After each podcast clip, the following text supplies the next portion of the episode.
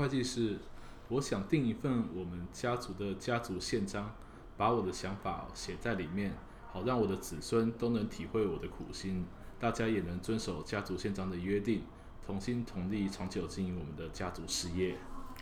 呃，李董事长，家族宪章的内容会根据每个家族想要实现的目标，内容都是会有点不太一样的。这样啊，可是我不知道从哪边先开始呢？那这样好不好？我先针对一些比较关键的条款哦，我用询问的方式来听听看你的想法，然后我再把你的想法用书面把它呃整理起来，那我们再一起来讨论修改，这样可能呃会比较有个方向。好啊，好啊。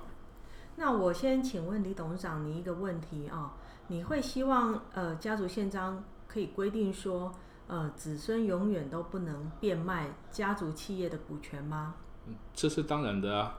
如果我不在了以后后，子孙就把我辛辛苦苦创办的这个事业出售变现，啊不顾念我为他们立下的这个基础，也不想努力把这个基础发扬光大，那我不如现在就卖掉就好啦，那什么都也不要给他们就好啦。嗯，那那我想我们就直接在家族宪章里面约定说，子孙永远都不能变卖家族企业的股权。可是我要先提醒一下啊，即使家族宪章里面有这样的规定，但假如说你的孙子，我举例了啊，你的孙子未来违反家族宪章的规定，要把股权贱卖给他的某个朋友，那他的朋友还是可以取得这些股权哦。为什么？因为如果公司章程没有约定股权是限制转让的话，那这个股权转让的行为还是有效，因为他朋友是不知情的善意第三人。那这个要怎么办呢？要解决这个问题其实也蛮简单的，就是呃，我们可以修改公司的章程，那加入了一些条款，呃，来限制股权转让，这样就可以了。嗯，好啊，好啊，那就这样做好了。那还有另外一个问题也要提醒一下啊，假如说你的孙子或是未来你的曾孙啊，有一个人他不愿意签署这份家族宪章，那他不愿意这个股权被绑住，那怎么办？那如果他们真的这么不孝的话，那我就不要把股权跟财产给他们就好啦。这里会产生一个问题哦，李董事长，你知道吗？你名下的财产，就算你立了遗嘱说不分配给某一位继承人。但他还是可以依据民法享受到特留份比例的财产。我都写明不分给他们也不行哦。不行哦，他最低还是可以享受民法特留份比例的权益。我解释一下好了，民法上面应继份是指平均分配给所有法定继承人的比例，那特留份呢，就是它最低保障的部分呢，就是应继份的一半。这样啊？那还有另外一种状况哦。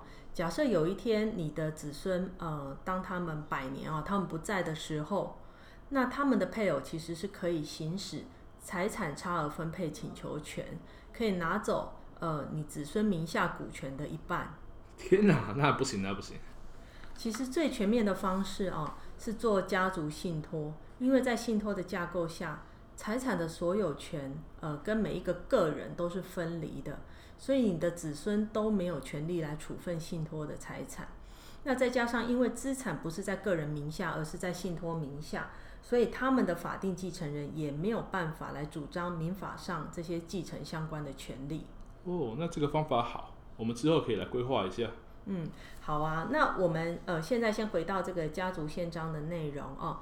那你希望子孙未来都能收到固定的分配吗？我希望每年有合理的金额来分配，不用太多，保证他们生活过得去。呃，不要太多，免得他们都不想工作赚钱。另外，我想说哦，就是要提供一些医疗补助和教育费的补助。现在念书很贵的，我想鼓励他们念好一点的学校，不要因为学费而限制他们的发展。好的，那另外呢，是不是也要定个机制哦？看怎么来培养子孙变成家族企业的接班人。例如说，呃，必须先在外面历练几年，然后回到家族企业，在各部门轮调历练个几年，然后有资格，呃，再来进入这个接班人的评选阶段。哦，这个好，这个好，这个是需要的。你帮我想想一下怎么规划。好啊，那那我下一个问题啊，哦，还有其他的问题，呃，如果子孙呢，有没有哪一种状况是你想要让他们除名，不能受到分配的？比如说像吸毒。之类的。嗯，我想那就这样定好了。如果吸毒啊、刑事犯罪啊、不孝顺父母啊，就把他们全部除名掉。呃，我们目前可以先依这样的概念啊。不过这个刚刚你提到不孝顺父母这件事情啊，我可能要再思考一下，看怎么给他在书面上比较明确的定义。那再麻烦唐会计师想一下喽。那最后一个问题啊，如果未来有子孙想要自己创业，那希望说我们这个家族的基金啊，能够支持他们创业，呃，你觉得如何呢？嗯，我觉得这个想法很不错啊。